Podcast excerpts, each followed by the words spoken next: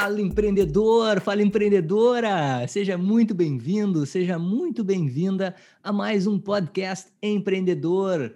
Estamos iniciando a quarta temporada do podcast Empreendedor, recebendo hoje, galera, um empreendedor de peso aqui no nosso hall de entrevistados, o Felipe Delacqua. Até se eu estou falando errado o seu sobrenome, você me corrige, tá, Felipe? Não sei, tá certinho, é Delacqua, né? Tá certinho. E olha que é difícil acertar esse nome.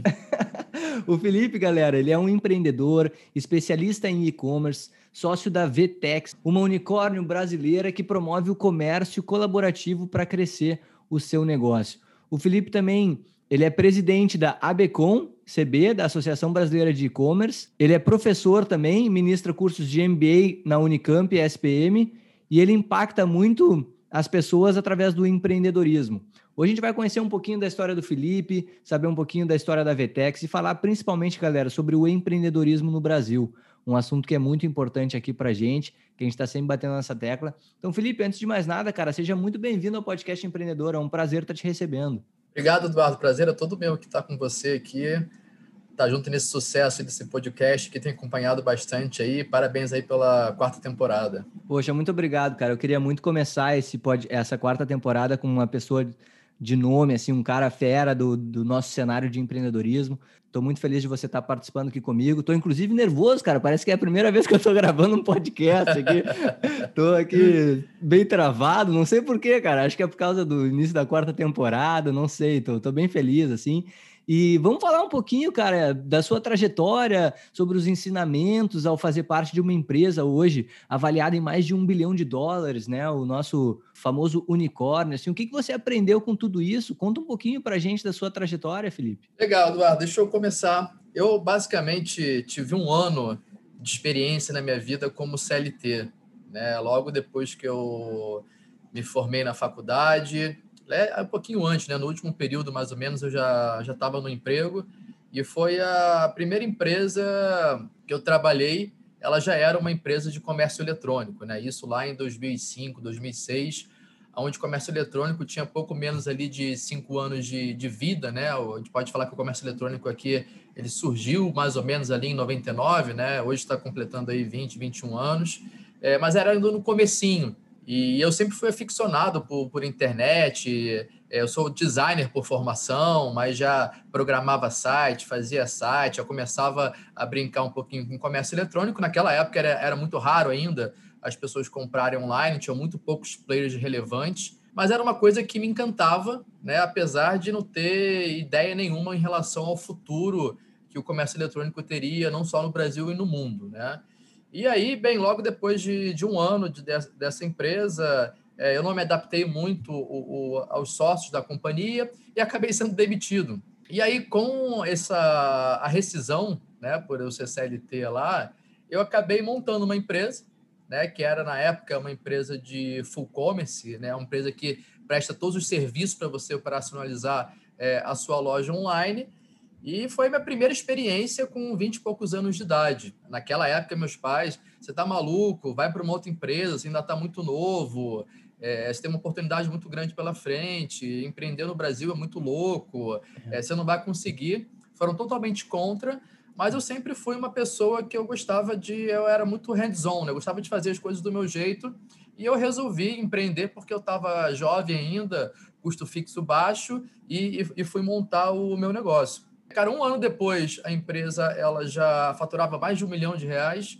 É, o negócio ganhou uma atração que eu não imaginava, cresceu mais do que é, é eu estava esperando, né? Não tinha, na verdade, expectativa nenhuma de, de, chegar nesse faturamento. Em pouco menos ali de dois anos, três anos, a empresa chegou a ser uma das principais é, no mercado. Comecei a ter um relacionamento muito bom dentro desse, desse meio, mas eu vi que aquele serviço era uma coisa que ele não escalava né? Porque dependia de gente, então cada cliente novo tinha que contratar mais gente e era mais complexo você gerenciar uma empresa com mais funcionários. E aí eu acabei é, meio que desistindo um pouco dessa, dessa ideia e eu montei uma outra empresa que foi uma empresa de tecnologia, né? Uma empresa de tecnologia para comércio eletrônico, né? O que a gente chama de plataforma de comércio eletrônico. Uhum. É, isso foi em 2010 e nessa época já existiam diversas empresas de tecnologias muito grandes né? entre elas a Vetex, era uma empresa que já, já existia no mercado, mas tinham diversas outras grandes, inclusive globais, como IBM, Salesforce, Oracle, SAP, já aqui no mercado brasileiro. Eu acabei entrando nesse mercado que já estava, de certa forma, tumultuado, mas montando de uma forma nichada, atendendo apenas o mercado de moda.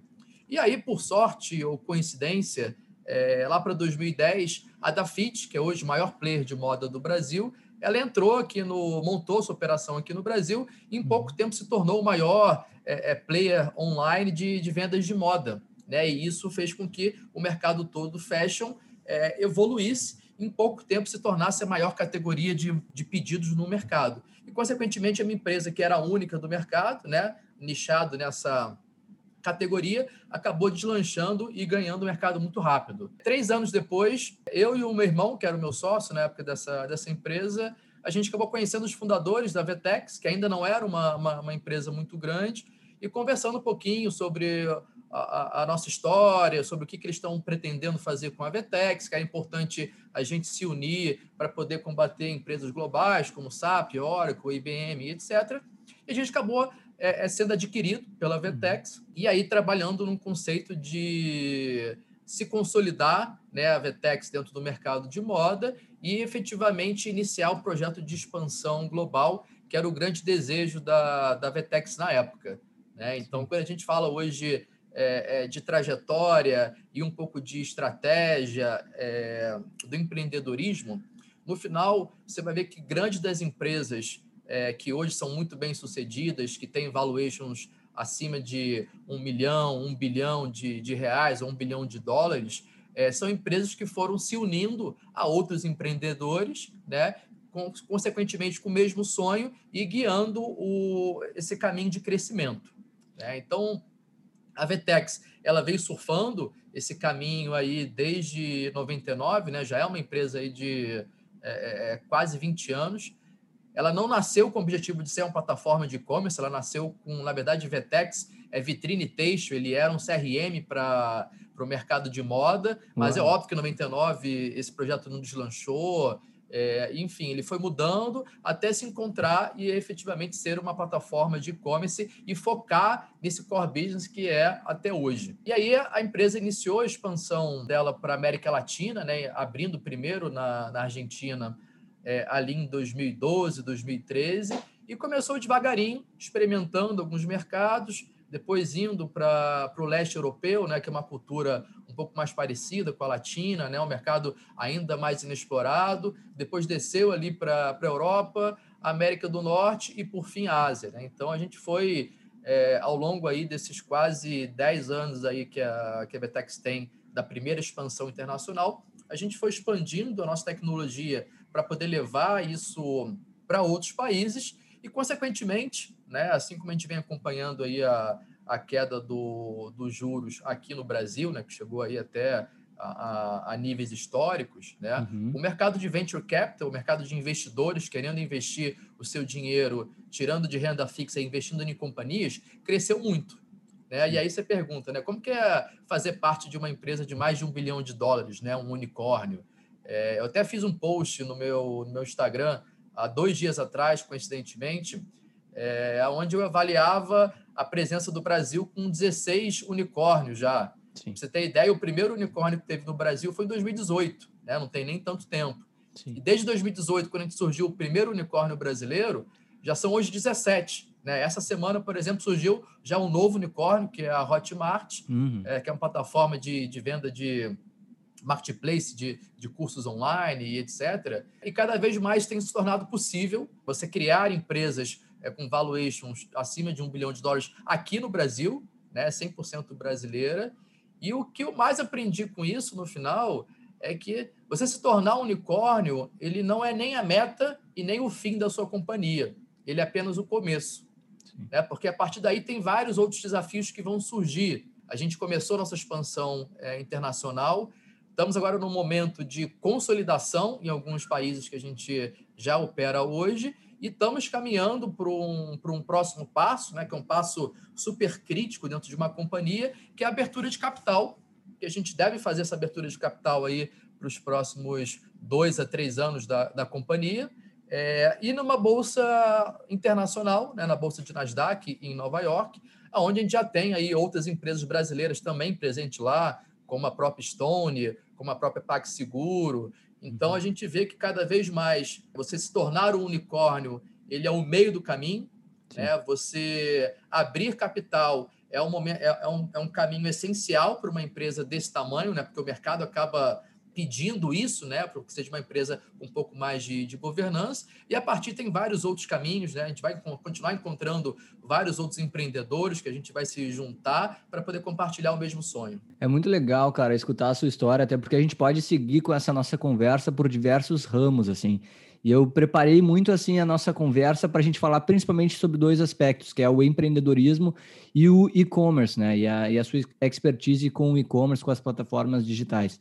Quando você fala da sua história, Felipe, você disse que você começa a empreender muito jovem, inclusive teve até, uh, de acordo com a sua fala, essa resistência da sua família, que obviamente era uma resistência uh, natural por, por te amarem, né, saberem a dificuldade do empreendedorismo no Brasil, né? Mas muitos jovens hoje, principalmente pessoas que nos escutam, elas passam por isso, esses jovens passam por, esse, por essa questão, né?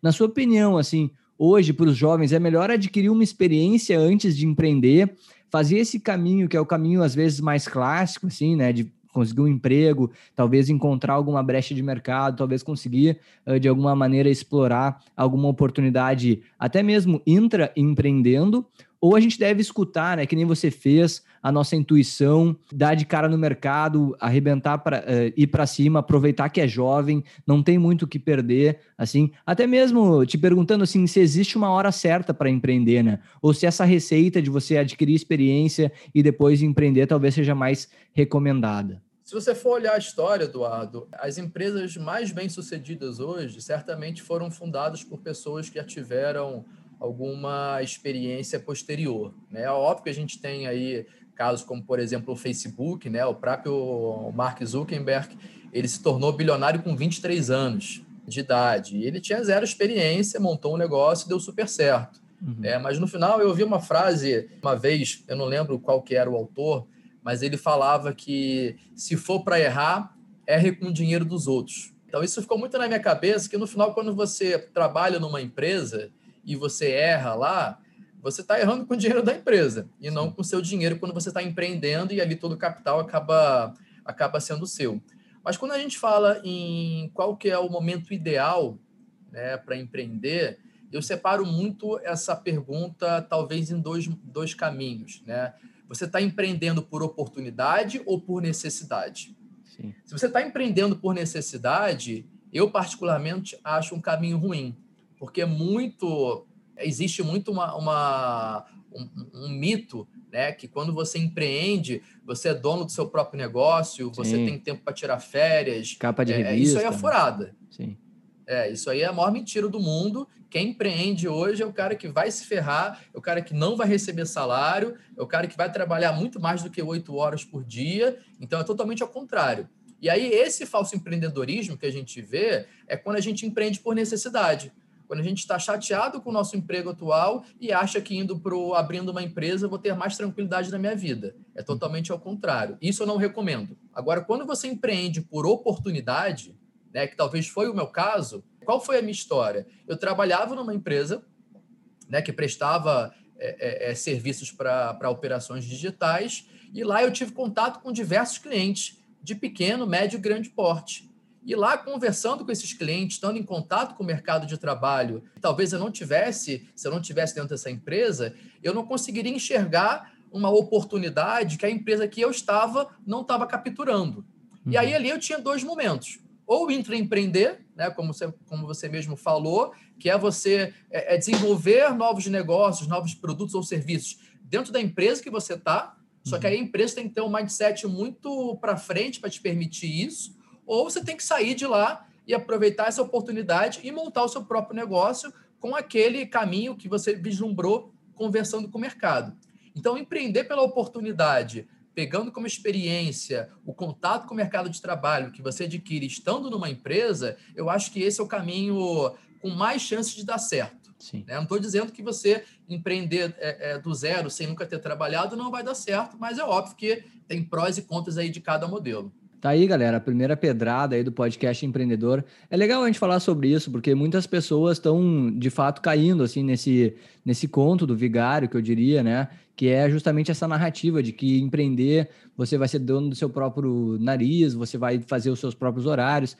Quando não, galera, quando a gente empreende, é, é muito maior a dedicação, o comprometimento que a gente tem que uh, entregar, né? Não é como o Felipe bem disse aqui, não é o dinheiro dos outros, né? É o nosso próprio dinheiro. E às vezes no empreendedorismo a gente sabe, às vezes não, muitas vezes, né? A gente está sempre, às vezes, indo, como é que é? Indo dormir sorrindo e acordando chorando, né? Porque a gente não sabe Exato. o dia depois de amanhã. E Felipe, aproveitando também a sua experiência na academia, né, como professor e tudo, outra dúvida que muitos jovens têm quando vão empreender é justamente o, o que tem se falado nas narrativas de redes sociais e por muitos influenciadores, que é a falta assim do estudo formal, que hoje o estudo formal ele não, não, não é a garantia assim que, que, que vai dar certo as coisas, né? E que inclusive empresas como Google e tal nem, nem, nem estão exigindo mais diploma uh, de ensino superior e etc para as pessoas. Eu tenho uma visão da academia, mas eu gostaria de te escutar primeiro, assim, mas qual é a importância que você enxerga na educação formal, no, no ensino superior, para gerar mais empreendedores? Ótima pergunta, Eduardo. Eu acho que quando a gente fala numa carreira executiva, numa carreira onde você vai trabalhar para sempre, vai fazer carreira dentro de outras empresas, com certeza hoje é, é, as companhias mais cool, né, mais para frente, elas é, é, não estão mais necessitando, né, ou solicitando que você tenha um terceiro grau, um MBA, uma pós-graduação e coisas do tipo, né? Porque é muito mais o seu conhecimento na área do que propriamente a sua formação ou o seu background. Mas se você quer ser um empreendedor, um empreendedor, se você quer ter sucesso nessa área, eu recomendo sim que você tenha uma educação formal. Por que, que eu recomendo? Porque faculdade é a coisa mais chata do mundo. Só que a faculdade é a maior forma de resiliência que você pode provar para você mesmo. Boa, Porque você é sabe que você tem que permanecer durante aqueles quatro anos simplesmente para você ter um diploma, né, um pedaço de papel que vai te garantir algum tipo de acesso dentro do mercado. Mas é um papel super simbólico, né, e que no final, grande parte das matérias que você cursa na faculdade, você aproveita 25% dela para o mercado de trabalho. Sim. Só que qual que é a maior característica dos empreendedores de sucesso hoje no mundo? É a resiliência. Porque uhum. todo empreendedor passa por altos e baixos. E nesses altos e baixos, se você não for resiliente, você vai desistir rápido. Então, se você é uma pessoa que você entrou na faculdade, largou um curso no meio do caminho, fez outro, largou, fez outro, largou, a sua forma de encarar os seus problemas é largar ele. E quando você for empreender, você vai ter o mesmo problema você vai ter o primeiro é, insucesso, a primeira decepção no teu negócio e você vai abandonar isso. Então, assim, eu acho que tem que fazer educação formal, porque eu acho que é o primeiro desafio do ser humano de resiliência, tá? E todo empreendedor, ele é muito resiliente, ele é muito perseverante. E segundo, se você for ver hoje é, os principais empreendedores que chegaram nesse nível de empresas multimilionárias, unicórnios, etc., todos eles nunca pararam de estudar. Eu, propriamente, nunca parei de estudar, apesar de eu hoje ser professor de MBA de três, de três universidades, entre elas a Unicamp, que é a segunda melhor do país, eu nunca deixei de estudar. Eu uso muito essa questão de lecionar em faculdades para estar junto de jovens, porque eu acho que eu vou aprendendo cada vez mais com, com novas gerações, mas porque para eu dar aula, eu preciso voltar a estudar. Né? Eu preciso estudar de uma forma que eu consiga transmitir um conhecimento muito técnico de uma forma muito simples. E todos os empreendedores de sucesso, se você for ver, todos eles é, é, continuam estudando, continuam lendo. Então, a, a, a, formação da educação ela é uma coisa que vai te perseguir do começo da tua vida até o final da sua vida. Então, eu recomendo muito, sim, que você faça educação formal e até pela questão do exemplo, tá, Eduardo? O que me fez empreender na minha vida foi um professor muito bom que eu tive na, na minha faculdade e que ele falou uma frase na aula que me deixou marcado pro resto da vida. Que ele falou assim: o que a gente ensina aqui em sala de aula, principalmente na minha, na minha disciplina, não é para você aplicar sendo funcionário de outras empresas. É para você aplicar no seu próprio negócio e você provar que você pode chegar lá. Então, no uhum. final, eu acho que muitas, muitas pessoas são impactadas positiva, positivamente nas suas vidas através de bons educadores. Tá aí, galera. Excelente pedrada também que o Felipe está trazendo para a gente. É, a gente sabe que o ensino superior, sim, tem as suas deficiências, né? Que tem, tem que mudar muita coisa. Mas esse tipo de relato é muito legal a gente escutar, porque eu também, eu também acredito muito no ensino superior, cara, e principalmente nesses exemplos que a gente cruza nas nossas vidas e a gente acaba se inspirando, né? E isso acaba mudando o norte das nossas vidas. Eu também tive professores muito bons, é claro que nem todos, né? Mas esses, esses exemplos que ficam e acabam impactando mesmo a nossa vida, assim, bem no nosso caráter, na nossa personalidade. Muito legal escutar isso. E esse exemplo, cara, até eu, eu puxo para a própria empresa que o Felipe hoje ajuda a construir, faz parte dessa história, né? Que é o exemplo da Vtex de hoje ser mais uma unicórnio brasileira e que nem ele disse, em 2018 veio a primeira e agora através do exemplo a gente está conseguindo cada vez mais fomentar esse, esse ecossistema de empreendedorismo que é muito, muito importante para o crescimento de todas as empresas como um todo, assim. Outra pergunta, Felipe, que quando eu falei para o pessoal que eu ia te entrevistar, uh, pipocou bastante, assim, principalmente para jovens, né, que querem saber mais desse mundo de empreendedorismo. A nossa audiência hoje, ela é composta da maioria de jovens que querem empreender o seu negócio, né? É essa questão de, voltando a falar sobre o estudo, né, do generalista versus o especialista. A gente percebe que hoje as pessoas têm muita dificuldade de ser especialista e justamente por causa desse, dessa deficiência que o ensino formal tem, de faltar, por exemplo, com habilidades como soft skills, etc., habilidades que são importantes para o empreendedor, aí as pessoas bus acabam buscando informações em diversas outras fontes de conhecimento, né? Como é que você acha que a gente consegue uh, assim, fomentar mais o empreendedorismo no Brasil, preparando os jovens para isso. E eu também queria saber a sua opinião sobre o generalista contra o especialista. Como é que você acha que o empreendedor tem que se encaixar nessas duas maneiras? Ótima pergunta, Eduardo. O Brasil ele realmente não é um país que ele estimula o empreendedorismo, né? Eu acho que o empreendedorismo hoje no Brasil ele é estimulado mais pelos brasileiros do que pelo próprio mercado brasileiro, né? O mercado brasileiro não é feito para para você empreender no Brasil. Ele tem muitos pontos negativos, mas graças a Deus, como você falou, né, o exemplo quando é bom ele arrasta, e a gente tem aí exemplos de vários empreendedores de sucesso no Brasil, que inclusive fizeram sucesso no mundo inteiro, né, e cada vez mais isso gera a proximidade de que é possível você sonhar grande e alcançar é, objetivos distantes. Né? A gente não tem uma educação hoje no Brasil voltada para você empreender né? Igual como a gente tem hoje, por exemplo, no, nos Estados Unidos e outros países, que desde a educação básica você tem aulas ali financeira, aula de empreendedorismo, Sim. aula de fala, né? De público, etc. No Brasil a gente não tem, nem na faculdade que a gente deveria ter, a gente também não tem, né? E engraçado que quando você olha o perfil um pouco dos empreendedores é, no Brasil, muitos deles têm o perfil de vendedor. E aí a gente começa a entrar um pouquinho nessa questão do, do generalista e do, do especialista. Perfeito. No final, você tem que ser especialista, né? Porque você tem que resolver um problema de uma oportunidade que você vislumbrou. Né? Então você tem que ser muito especialista naquele ponto para que você possa desenvolver uma ótima solução e que o mercado compre aquela solução, você sendo especialista, seja naquele item específico. Vamos dar aqui um exemplo. Vamos supor que a gente tem um problema muito grande de embalagens de e-commerce no Brasil. Aí tinha uma pessoa que era muito especialista em, papel, por exemplo, desenvolveu uma embalagem que ela é super econômica, super fácil de produzir e ele bombou. Uhum. Né? Ou seja, ele era só especialista em papel, mas ele com aquela especialidade ele conseguiu resolver um problema que era um problema gigante né, no, no mercado brasileiro. Agora, por um lado, quando você quer empreender no modelo hands-on, né, no modelo se vira na, no, nos 30 ou joga nas 11, você tem que ser generalista.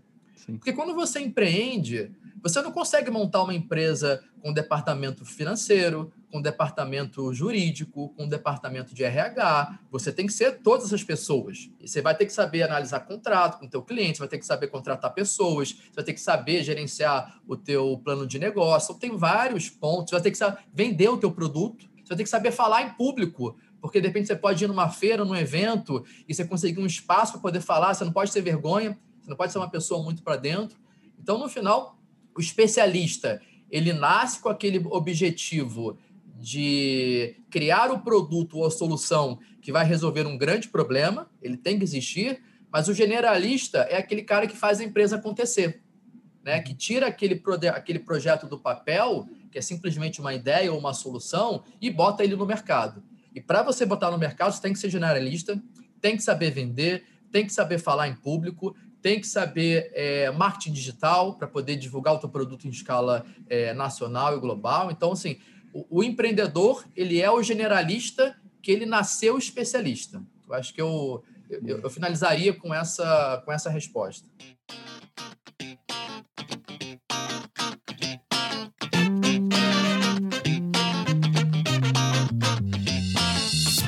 Já aproveita essa pequena pausa para nos dar uma grande força clicando no link da descrição do episódio e se inscrevendo no canal do podcast Empreendedor no YouTube. Valeu! Não, perfeito, cara. Inclusive, você tocou num ponto, Felipe, que eu acho que é fundamental e às vezes surge aqui no, no podcast empreendedor, é esse tipo de discussão, né? Até, inclusive, aproveito, pessoal, você que está curtindo esse programa aí, já assinar o podcast empreendedor para não perder nenhum episódio da quarta temporada que está fantástica. Estou preparando muita coisa legal. Mas, Felipe, você falou da importância, cara, de vender, do vendedor, né? Aqui no podcast a gente já abordou com vários empreendedores que aqui no Brasil a gente tem um certo tipo de preconceito contra os vendedores. Parece que você uh, vender é uma coisa ruim, você está, de alguma maneira, uh, querendo empurrar a goela abaixo, as coisas para os outros. Então as pessoas têm uma certa aversão com um vendedor, né? Qual é a importância, cara, de vender e vender muito bem para um negócio, assim, é, principalmente com a sua experiência, assim? Por que, que isso é, é levado com tanto preconceito, ao mesmo tempo, qual é a importância de saber vender? Legal. Eu sou vendedor, cara, desde que eu me conheço por gente. Né? E quando você vê, é, você analisa todo o histórico né, de uma pessoa, principalmente a minha, você vê que o, o vender faz parte, o se vender faz parte da vida de todo mundo. Né? Quando você vai, por exemplo, conhecer uma menina que você quer namorar, uhum. você tem que se vender para ela, para que é. ela compre a ideia de te dar um beijo e namorar com você. Quando você quer, comprar, quer pedir uma viagem para seus pais, ou um presente de Natal legal, você tem que se vender para os seus pais para poder convencer eles a te dar. Então, a venda faz parte do nosso dia a dia. E assim como na vida pessoal, a vida profissional é igual. Seja no corporativo, né, para você se vender internamente para conseguir pular de cargo né, e evoluir dentro da, daquela companhia, ou seja, se vender para o mercado como uma pessoa que tem autoridade daquilo. Então, o vender é uma obrigação primordial para qualquer pessoa que queira empreender.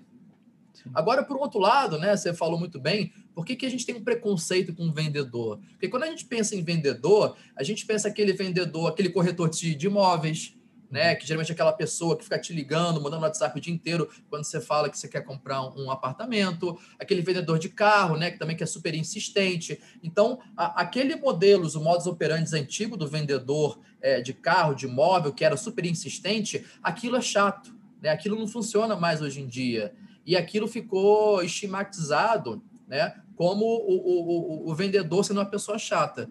Mas no final, quando a gente vai montar um negócio, aí eu vou falar um pouquinho da, da minha história.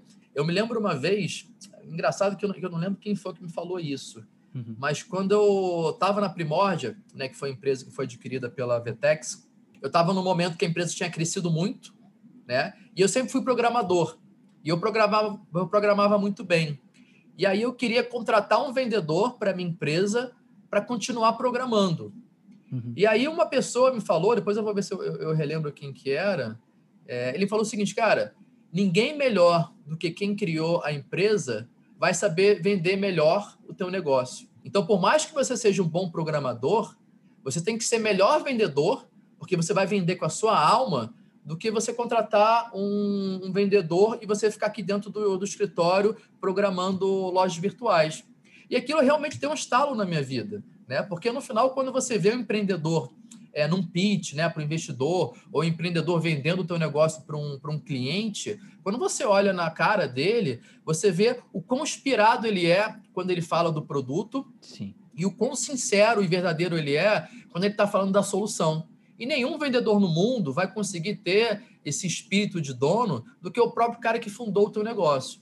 Então, ser vendedor ele é primordial porque você vai passar do começo do teu, da tua empresa até o final dela vendendo o teu negócio. Independente de qual momento da tua empresa você esteja. Cara, muito bom, perfeito, galera. Mais uma pedrada aí, essa paixão que o empreendedor fala sobre o negócio, sobre o que ele está construindo, isso passa aquela energia e acaba afetando muito positivamente uh, a venda e ajuda muito a concretizar negócio. Isso é muito legal que o Felipe está trazendo e é uma coisa que poucas pessoas, né, são aqueles poucos empreendedores, intraempreendedores que têm o um sentimento de dono que quando fazem parte de um time de venda conseguem passar isso. É muito legal isso uh, da gente estar tá abordando, porque essa paixão, tudo isso que a gente fala aqui sobre as características do empreendedor, o que, que você precisa para empreender, todas essas características de propósito, de iniciativa, transparecem na sua fala e isso acaba impactando muito positivamente as vendas. Muito legal isso que o Felipe está trazendo.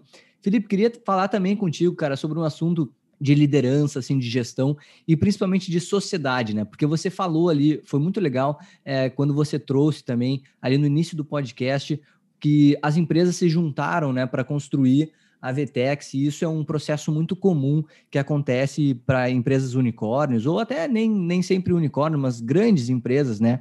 É, é, essa junção de pessoas, junção de empresas com o mesmo propósito.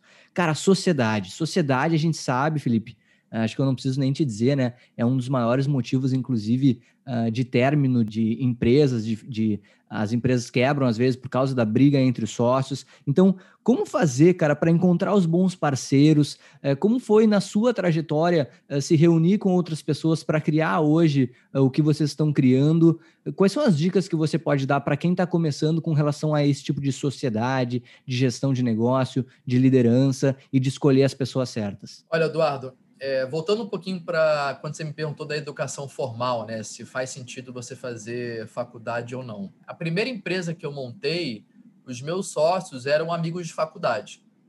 Né? Então, muito no empreendedorismo, né? em qualquer mercado que você for atuar, o network é muito importante. E a faculdade é um local de você encontrar pessoas que tenham talvez ali o mesmo desejo ou uma sintonia de fazer alguma coisa diferente. Então, você eh, cursar uma faculdade é legal porque você acaba conhecendo pessoas que têm objetivos parecidos com os seus e que vocês podem unir forças para montar um negócio. Quando a gente fala de sociedade, né, e como você muito bem é, colocou, sociedade é igual casamento. Cara, você, e acho talvez até pior, é pior né? casamento não, bem. Não faz amor, né, Felipe? Aí é foda também. É, né? Você não faz amor e você passa mais tempo com teu sócio do que com tua mulher. É verdade. Né? Então é, é, complicado. A minha primeira empresa eu tive eu tive problemas com os meus sócios, né? De desencontro de entendimentos em algum momento da sociedade que a gente acabou descontinuando a nossa parceria. E isso cada vez é mais comum. Se você vai para o mercado de trabalho, se conversa com empreendedores é, que são empreendedores seriais, já tiveram vários negócios, vários deles, né, quase a maioria, já teve problema com o sócio que teve que desmontar o um negócio e desistir e fazer outra coisa, né? Ou comprar parte dele, seguir sozinho. Então, assim, é, não tem uma receita, né? Porque o ser humano ele é feito de altos e baixos. E o empreendedorismo ele testa muito a pessoa. Se a pessoa não tiver uma inteligência emocional muito muito bem é, é, é solidificada, é, em algum momento você vai ter problema com o teu sócio. Né? Qual que é o grande ponto? Né? Igual o relacionamento, é você tentar manter o tesão. Né? Uhum. Então, o que é manter o tesão de um negócio? É que você tenha é, é, metas que você atinge e que muda o patamar do teu negócio em alguma área que te faça sentir aquele prazer, né? aquele tesão, que é como se você estivesse realmente fazendo amor com, com a sua mulher. Né? Então, uhum. você receber um investidor novo, você é, fechar um grande negócio com o maior cliente daquele segmento, você comprar uma empresa menor que você, trazendo outros sócios, você abrir um país novo. Então, se a empresa não tem, é claro, esses milestones né, que você tem que atingir para você poder se sentir satisfeito né, e, e realizado com aquele teu negócio, em algum momento você vai ter algum sócio que vai estar cansado do teu negócio, vai acabar não produzindo e você vai acabar brigando com ele e terminando a sociedade. Então, não tem receita de bolo, é realmente você manter a empresa com grandes desafios e tentar chegar neles num prazo máximo de três anos. Tá? Essa talvez a maior receita de, de bolo que tenha disso aí é se você não tiver a cada três anos do teu negócio algum uma meta muito difícil de atingir e você atingir ela, o seu negócio vai acabar é, desgringolando aí no, no, no, na sua trajetória e você vai perder sócios importantes no seu caminho. Boa, boa, Felipe. Aí, galera, mais uma pedrada aí para você não cair no cemitério das startups ou no cemitério das empresas, é, ter metas audaciosas, uh, com o um máximo de três anos de tempo para concretizar isso. Muito legal esse insight que o Felipe está trazendo. E, Felipe, pegando um gancho nessa sua resposta, assim, uma coisa que eu vejo que é uma maneira, inclusive, dos empreendedores manterem, né, sustentarem essa tesão que a gente está falando, que eu acho que sim, é muito importante essa motivação uh, pelo negócio, é a capacidade de inovar, né, cara? Inovar no Brasil, a gente sabe que não é fácil. Eu acho que sim, existem muitas oportunidades, tem muita coisa que dá para fazer, mas talvez até por uma barreira, né, das pessoas mesmo. Até você pode falar porque no e-commerce deve ter sofrido muito com isso, né, cara, da, da desconfiança, eh, de fazer uma compra pela internet, uma coisa nova, né? A pessoa tem aquele, aquele certo tipo eh, de receio, não quer comprar porque não sabe como é que funciona e tal. Então, como inovar, cara, para continuar com esse tesão uh, sempre alto, assim, e, e já entrando assim um pouquinho assim no próprio e-commerce, na sua, na sua trajetória com, com o e-commerce, como inovar para se manter sempre na frente, né? Como é que foi na sua trajetória de encontrar boas oportunidades e se manter atualizado no mercado? Eduardo, eu vou falar que talvez a inovação ele seja um outro mito do, do empreendedorismo. Boa. Tá? Que você precisa inovar, fazer algo super diferente para você conseguir dar certo, tá? Eu vou te dar um exemplo o André Street, é, amigo meu lá do, do Rio de Janeiro, é, tem a mesma idade que eu, e hoje é o bilionário mais novo do, do Brasil. Tá? O André Street, ele é o fundador da Stone, né, que abriu capital lá em, na Bolsa de Nova York, e ele montou a Stone, que é um meio de pagamento, que ele entrou num dos mercados mais competitivos, mais acirrados do mercado, para bater de frente com o Cielo, com o Redcar, com o Santander, por aí vai ele entrou no mercado totalmente oceano vermelho, uhum. né? Onde ninguém viu uma oportunidade de ter um novo player. E ele, a empresa surgiu em 2016 e ela, em pouco tempo, dominou o mercado, ganhou um market share muito grande, abriu capital e hoje é uma empresa de quase 9 bilhões de dólares. Tá? E se você me perguntar assim, ele inovou alguma coisa no meio de pagamento? Eu te falo com total certeza que não. Uhum. Ele não inovou em praticamente nada. Né? Só que ele fez coisas diferentes que a Cielo, a Rede e companhia não faziam, que era tratar bem o seu cliente, conhecer melhor as necessidades do cliente, entender que se o cliente fica com uma maquininha é, é, é muito tempo quebrada, ele perde venda e ele acaba gerando um relacionamento é, ruim com o teu parceiro. Então, assim, coisas que são básicas, que é você ouvir o seu cliente, uma, uma, uma pitada mais humana, né, mais aberto, não é inovar.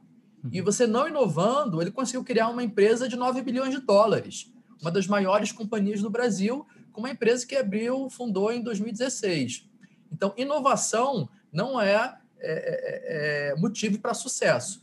Você criar uma empresa que você escuta o seu cliente, isso sim é, é, é motivo para sucesso. Então, mais do que se preocupar com a inovação, ah, eu quero criar uma super embalagem que abre, abre sozinho e que fala e que tem cheiro, às vezes as soluções mais simples e menos óbvias são as que mais dão certo e mais dão dinheiro.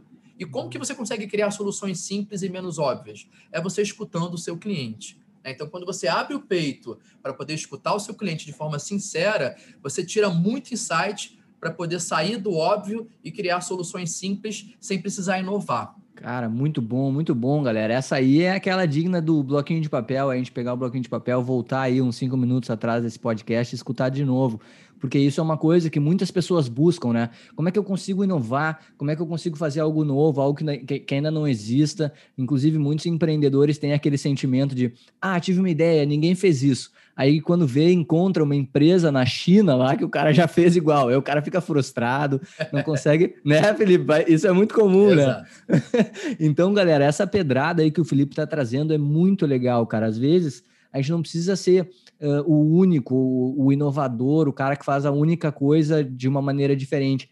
Às vezes esse beabá, que é tratar bem o cliente, muito legal esse exemplo que você trouxe, Felipe, do André, da Stone, realmente era um mercado super consolidado, e aí o André e toda a equipe dele lá, todos os colaboradores conseguiram atingir o patamar que eles atingiram. Muito legal isso, E agora, Felipe, vamos falar um pouquinho sobre o próprio e-commerce, né? É, como é que foi, cara, o impacto para a própria Vtex da pandemia, tudo isso que começou há mais de um ano? Teve alguma, sei lá, alguma característica, assim, por exemplo, alguma categoria que mais foi procurada no ano de pandemia? Como é que foi o desempenho do e-commerce? A gente sabe que o e-commerce no Brasil já alcançou 10% do total, né, do varejo brasileiro. Como é que funciona tudo isso por trás, assim, de quem está trabalhando diretamente para crescer esses números? Eu costumo falar que o e-commerce de 2020 foi o ano do Black Friday contínuo né? porque todos os varejistas online tiveram seu volume de vendas multiplicado por três, quatro, cinco vezes durante quase todos os anos posteriores ali a, a março de 2020. E quem não estava presente, né, Felipe, no online deve ter sofrido bastante também, né? Teve que correr para entrar porque estava é. com loja fechada. Quem não era serviço essencial, obviamente, mas mesmo quem era também, você tinha menos fluxo né, na, na, na rua, pessoas que, que não estavam trabalhando nos seus escritórios, perdeu bastante venda. Mas é, quando a gente fala de categoria, a gente vê que o mercado que acordou em 2020 foi o mercado alimentício, online. Porque todo mundo começou a fazer, por mais que o, o supermercado fosse uma categoria é, essencial, muitas pessoas passaram a comprar supermercados online. Né? O próprio Rap passou a entregar supermercado, o iFood passou a entregar supermercado, até o Mercado Livre hoje você consegue comprar arroz, comprar feijão, comprar bebida, qualquer coisa é, para sua casa.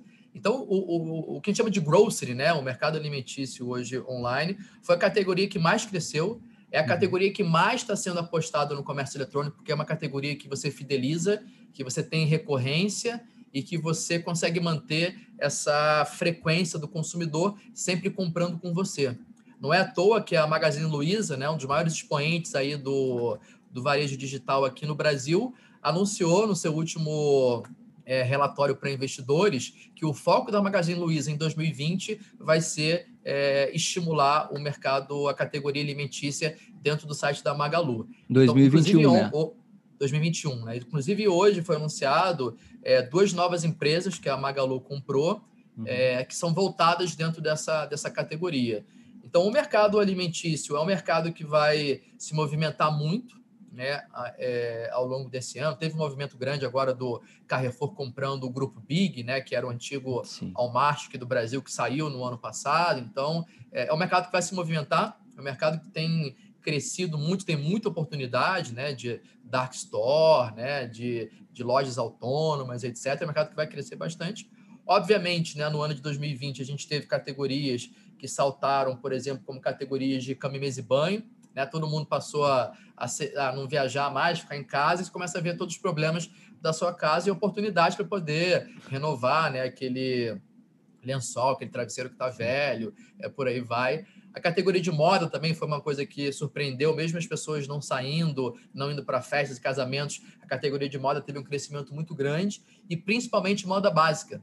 Né? Porque todo mundo passou a trabalhar de casa e ninguém vai botar uma camisa social, uma calça jeans para trabalhar de casa. Né? Então as pessoas começaram a se preocupar mais com tecidos mais leves, mais confortáveis, que você pode acordar, botar e ficar ali 10, 12 horas por dia trabalhando. Né? Então são categorias aí que tiveram é, as suas curiosidades né, no ano de 2020. Perfeito. Até aproveitando esse gancho, Felipe, da, do varejo de uma maneira geral, né? Uma coisa que a gente começa a perceber é, com, é que com essa alta do dólar, o Brasil, talvez, o, o empreendedor brasileiro consiga aproveitar isso para uh, fazer operações cross-border, né? Ou seja, vender para outros países. Assim, você enxerga isso como uma vantagem para quem está buscando expandir os seus negócios? Como é que você acha que os empreendedores podem aproveitar isso para expandir para fora? Se é que isso faz sentido, né? Total, Eduardo. É, hoje tem uma, um termo que a gente chama de dropshipping, né? Que quando alguém quer empreender digital e montar uma loja virtual sem estoque, ele é muito comum que você faça contratos, parcerias com fornecedores na China, monte um site aqui no Brasil e você venda produto da China daqui para o Brasil. Né? Esse dropshipping já é uma coisa bastante comum aqui entre o empreendedorismo de quem quer montar uma loja virtual sem ter que investir em estoque. Né? Mas o inverso, quando você já tem uma marca, você tem uma, um ateliê de moda, de, de artesanato, ou a sua família tem uma marca e você quer montar uma operação digital, Hoje, com a, a, a globalização né, mais acerrada do jeito que está, O cross-border é uma grande oportunidade para você vender para qualquer país do mundo. E hoje é, é, relativamente simples você fazer uma entrega do Brasil para os Estados Unidos, para a Inglaterra, para a Espanha, para Portugal, por exemplo. Seria uma ideia hoje, um, um, pedido que sai daqui de São Paulo, ele chega nos Estados Unidos no seu destino final em pouco menos de dois dias, três dias úteis. Pô, né? é maravilhoso. é basicamente né, ali o prazo, o prazo médio que a Amazon é, entrega para clientes que não são Amazon Prime. E uhum. mais do que isso, o Brasil, como teve o real que mais valor, foi a moeda que mais valorizou no ano de 2020, né? A gente ficou muito barato lá fora. E consequentemente o mercado lá de fora, ele não diminuiu. Então, um produto que eu vendia, por exemplo, nos Estados Unidos a 90 dólares, eu posso continuar vendendo ele a 90 dólares, que hoje aqui no Brasil ele é mais de 600 reais. Então, às vezes, o produto que eu vendia nos Estados Unidos a 90 dólares, que eu ganhava aqui 300, 350 reais, hoje eu ganho o dobro, com o mesmo produto e com o mesmo custo que eu tenho para produzir ele.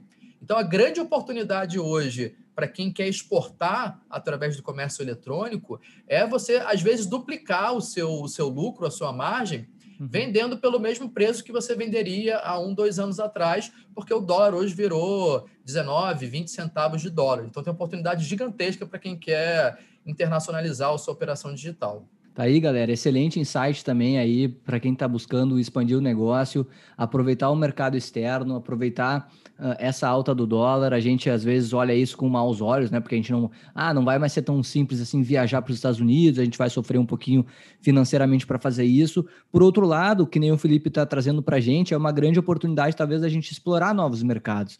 Muito legal a gente trazer isso para quem está já uh, no e-commerce ou quer expandir né, no seu e-commerce.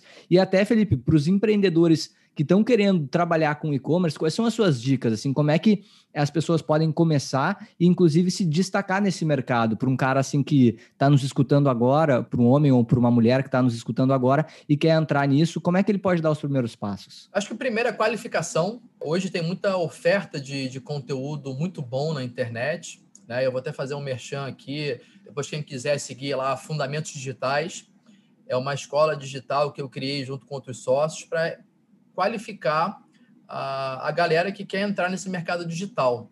Né? Como o, o e-commerce, a transformação digital, ele virou a bola da vez né, em 2020, esse mercado ele cresceu muito e tem muita pouca mão de obra. E quando você tem muita pouca mão de obra e muita procura, consequentemente os salários acabam crescendo. Né? Então, realmente, quem quer é um advogado, é um engenheiro, é um designer e quer mudar para esse comércio digital, é, tem muita oportunidade de, de cursos legais. Pode procurar lá Fundamentos Digitais. Depois eu eu deixo um, um cupom de desconto aí para os seguidores. É, deixamos aqui um. Aí, pessoal, fica o, nós vamos deixar o link aqui na descrição do programa. Se você quiser aí o cupom de desconto que o Felipe vai nos, nos, nos conceder aí, só clicar no, na descrição desse episódio aí. Então tem muita oportunidade, né? Com salários hoje super valorizados para quem quer entrar nesse mercado digital e tem muita vaga aberta. Tá? Tem muita vaga aberta na área é, de marketing digital, na área de logística, na área de operações, na área financeira. Então, todas as áreas, toda a área que você trabalha hoje, ah, eu sou o financeiro de uma empresa, é, tem espaço para eu trabalhar hoje como financeiro de um e-commerce? Tem. Ah, eu faço publicidade físico. Tem espaço para poder migrar para o marketing digital? Cara, tem. Então, hoje tem muita oportunidade em muita área, tá? É, como o próprio Eduardo falou, a gente, é, no e-commerce brasileiro, era um mercado de 3 a 4% do, de penetração no varejo total. A gente finalizou 2020 com mais de 10%. Estados Unidos triplicou, foi para 30%. Nossa. E a previsão para os próximos cinco anos é que a gente alcance ali um patamar de quase 20%. Então, esse mercado ele vai dobrar de tamanho pelos próximos cinco anos só aqui no Brasil. Tá? Então, talvez não tenha nenhum outro mercado é, no Brasil que tem um potencial de crescimento tão grande quanto o mercado de, de vendas online. Então, quem quiser empreender, quem quiser trabalhar nesse mercado, eu super indico, porque a gente está com uma, uma, uma, falta de, de oferta de profissionais qualificados é, nesse mercado e tem muita procura. Se você gostar do nosso programa, por favor, lembre-se de classificar e comentar o podcast para a gente conseguir motivar mais empreendedores a abrirem os seus próprios negócios. E agora, a mentoria gratuita de hoje. Para os empreendedores que estão iniciando as suas jornadas, quais são as suas dicas? Como começar um negócio do zero? Vamos lá. Acho que o primeiro ponto para começar um negócio do zero é, foi um pouco da dica que eu já falei, né? Escutar o cliente, escutar o mercado. Cara, isso não vai te custar nada. Você ir para uma feira, para um evento, ou você conhece um, um, um cliente, ou você está inserido num, num, numa categoria, no mercado, e você perguntar: ah, qual é o teu problema hoje? Por que, que você não consegue resolver isso? Então, acho que o primeiro ponto é você descobrir aonde está uma oportunidade para poder empreender. Né? Voltando àquele ponto que eu falei de empreender por oportunidade e não por necessidade. Então, uhum. quando você encontra essa oportunidade de aonde você vai empreender, né? Você já definiu, não é, ah, tive uma ideia para resolver o, o, o, o problema do, do mundo. Não, cara, qual a oportunidade que tem aquele mercado, aquele produto ou aquela situação? E a partir daí, é você trabalhar no conceito de MVP. É, isso, para quem empreende, é muito comum esse termo, né? Que é, é, é, é o produto mínimo viável, né? MVP é, é, é, a sigla em inglês, mas basicamente é qual é o básico que eu preciso fazer para poder testar o meu produto no mercado. Né? Então, às vezes, quando eu quero testar, é, fazer um aplicativo, eu não preciso fazer um, ter que programar um app. Às vezes eu posso desenhar umas telas, fazer um protótipo e dar para uns amigos, dar para algum, alguns clientes testarem e ver se aquilo faz sentido ou não para ele. Fazendo sentido aquele MVP, aí eu passo numa produção, seja contratar um programador ou eu mesmo desenvolver. Então, acho que tem muita oportunidade quando você bota, cria o teu negócio de forma rápida e testa de forma rápida, tá? Porque é, é, o, o grande problema hoje do empreendedor que ele não atinge o sucesso é quando ele quer atingir a perfeição. E empreender, você nunca vai atingir a, a, a perfeição. Então, o que, que é aquele produto que ele é bom para o mercado? É o produto que foi testado e foi aprovado. Só que se você demorar um ano para poder desenvolver um produto, cara, um ano, teve uma pandemia, mudou completamente o comportamento do consumidor. Você concorda? Então tem que ser coisas rápidas, né? Então, em cima de, de entregas rápidas, você vai conseguir testar o seu produto de forma rápida e barata, e aí sim você conseguir entender aonde que você quer chegar e qual que é o nível de perfeição que você quer atingir, né? A gente fala muito também de empreender, é, de criar produtos, criar sistemas, e a gente acha, às vezes, até que precisa de programador. Ah, não, eu tenho que ter um CTO, eu tenho que ter um sócio que vai programar. É, isso também é outro mito do empreendedorismo. Tá? Depois, quem quiser, tiver curiosidade, procura sobre plataformas low code, tá? L-O-W-C-O-D-E. Essas plataformas low codes hoje são plataformas que você pode, por exemplo, desenvolver um aplicativo para o teu celular sem você precisar programar nada de linha de programação. Então, essas plataformas possibilitam que seres humanos normais né, que não são engenheiros de software, que não são desenvolvedores, programadores, possam criar soluções, sistemas, sem que tenham que botar a mão no código. E aí, com isso, corroboro com o que eu falei, de você contratar uma plataforma dessa, que é super barata, vai pagar 5, 10 dólares por mês para usar essa plataforma, e você testar a sua solução, testar o seu MVP. Ou testando ele, funcionou, cara, você pode fazer o que quiser. Então, se engana quem acha que para empreender, empreender e você dar certo, você precisa ter que fazer toda a solução do teu negócio. Foca no que, que é core, né? no que, que vai ser o diferencial do teu business. E aí, só como exemplo, né, a gente está falando bastante sobre empreendedorismo. Todo mundo aí viu aí o crescimento exponencial do Clubhouse, uhum. né, que foi uma plataforma aí de, de bate-papos em áudio é, que surgiu aí no comecinho de 2021 e bombou aí nas redes sociais. Todo mundo é, é, é doido para poder entrar nessa rede social. É, quando você olha o case da, da Clubhouse, hoje toda a parte de sistemas de voz que a Clubhouse utiliza hoje é terceirizado. É um outro, é uma outra empresa que provê esse serviço para a Clubhouse. Aí você começa, a, aí sim, isso é um tapa na cara do empreendedor, né? Você fala assim, cara, como que a Clubhouse, que é um, um, uma rede social de voz, tem um principal software de voz terceirizado? Sim. Muito pelo conceito que ele entendeu que tinha uma oportunidade naquele caminho, de lançar ser a primeira plataforma social de, bate, de, de salas de bate-papo de voz. Só que para desenvolver toda a solução de bate-papo dentro de casa, ele ia demorar um ano, dois anos, né, desenvolvendo, e fora o dinheiro que ele ia investir com um time de desenvolvimento. Se já tinha uma plataforma que já oferecia serviço para ele, o que, que ele fez? Ele fez a camada de experiência do consumidor e fez a estratégia de entrada no mercado. Mas o software por trás é terceirizado. Em algum momento ele pode internalizar isso, mas ele foi o primeiro né? Ele foi o, o, cara que lançou a primeira plataforma de, de bate-papo por áudio é, na internet, bombou e possivelmente aí pode ser o, o, único do mercado, né? Mas ele não fez tudo do zero e não precisou desenvolver tudo dentro de casa. Então, acho que essa é a primeira grande dica que eu dou para quem quer iniciar. Não se engane que você precisa ser programador ou que você precisa fazer tudo dentro de casa para você poder criar um negócio e testar o mercado. Perfeito, galera. Excelentes insights. Então, escutar bastante o cliente, né? Ver, descobrir as oportunidades que o mercado oferece e utilizar dessas plataformas que o Felipe trouxe de low code para conseguir prototipar, né? Fazer um MVP, um mínimo produto viável, o mais rápido possível. E jogar isso no mercado e colher feedback e começar todo aquele ciclo, né? Que a gente fala muito aqui no podcast. Inclusive, vou deixar também aqui, galera, na descrição do episódio uh, um vídeo que a gente botou no nosso canal do YouTube sobre o que é um MVP, para você que ainda não sabe ainda muito bem como é que funciona isso, vou deixar aqui na descrição também. Felipe, outra coisa que a gente gosta de escutar também dos nossos entrevistados é aquela dica de leitura, aquela dica de série, de filme, ou até mesmo de mídia alternativa, tipo podcast, assim, que, que agrega muito na sua vida, ou aquele livro que você aprendeu muito com ele e por que, né, que foi tão importante. Tem alguma dica para nos dar aí? De livro, um livro que eu gosto muito, e eu acho que tem tudo a ver com o que a gente falou aqui hoje, é o livro chamado The Lean Startup, né? ou a Startup Enxuta.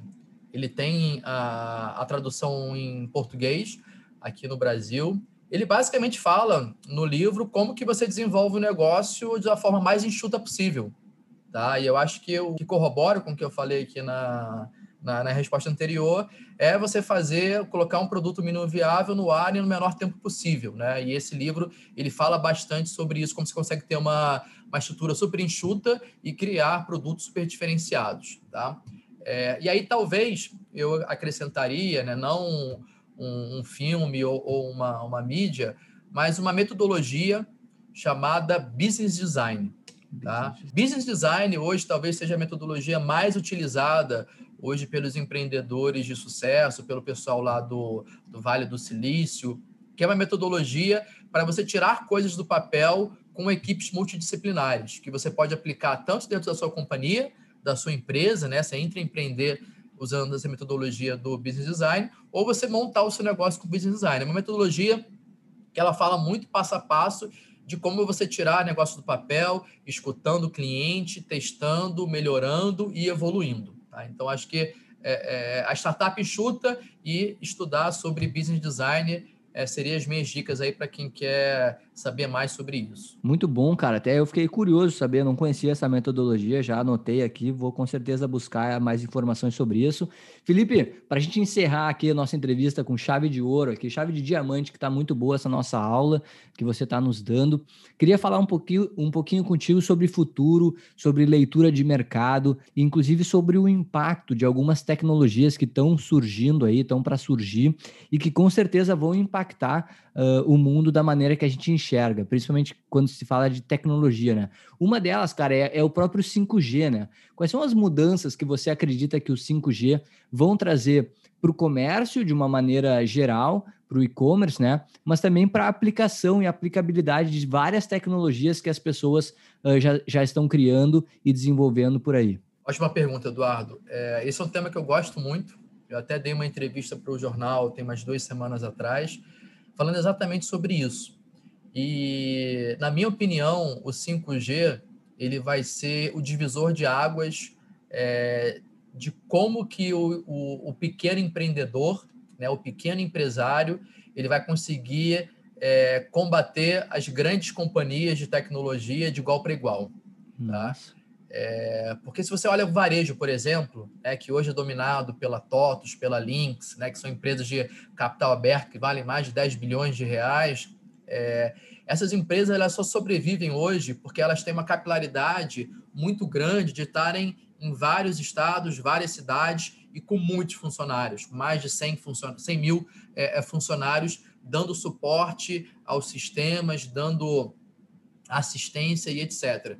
Quando você implementa o 5G a nível nacional e esse 5G traz uma estabilidade, uma resiliência de, e, uma velocidade de, de, de internet quase é, similar ou até superior à internet de cabeada, né? isso a nível nacional, isso possibilita que qualquer companhia, qualquer startup que desenvolva uma solução minimamente melhor do que uma grande companhia, só que a única forma de distribuir aquele software seja através de cloud, através da nuvem, uhum. essa empresa hoje lá no interior do Rio Grande do Sul, uhum. né, onde aquela startup não tinha um atendimento comercial e não tinha como dar uma assistência técnica para ele, vai poder chegar nesse cliente. Né? Então, quando efetivamente for implementado o 5G aqui no Brasil, vai ser um turbilhão que vai, vai abrir as portas para o mercado de startup chegar em qualquer cliente no Brasil inteiro para poder oferecer uma solução na nuvem. Tá? Então, é, quem tiver com ideia de querer implementar um sistema, um software ou algum produto que seja apenas distribuído na nuvem, pode investir, porque ah, pelos próximos meses, os próximos anos, você vai conseguir atingir a nível nacional e conseguir bater de frente com os grandes empresas hoje que só conseguiam se manter até hoje pela capilaridade que ele tinha no território nacional. Perfeito, cara. Eu acho que, galera, a mensagem que fica aqui para a gente finalizar a nossa entrevista é a importância de você se digitalizar e você fazer parte disso, você começar a rever os seus processos. Se você ainda não tem uma presença online ainda uh, forte, né? Se você ainda não está crescendo esse setor aqui, entre aspas, né? Estou fazendo setor entre aspas aqui na sua empresa, na sua companhia, você tem que repensar isso, né? Porque é muito legal a gente falar sobre 5G, é a primeira vez que a gente fala sobre isso aqui no podcast, e os impactos disso são muito é, estimulantes, a gente fica muito empolgado para tudo isso, porque cara, saber que você, como empreendedor pequeno, vai, vai ficar de igual para igual com um grande, é, poxa, cara, é muito legal isso. É, é, é a possibilidade de transformar mesmo com as nossas ideias, com os nossos negócios. Felipe, já se encaminhando para o final aqui, cara, eu quero saber para o pessoal que quer entrar em contato contigo, quer saber mais da própria Vtex, quer conhecer melhor o software, quer falar com vocês, talvez, quem sabe, fazer algum tipo de mentoria, enfim.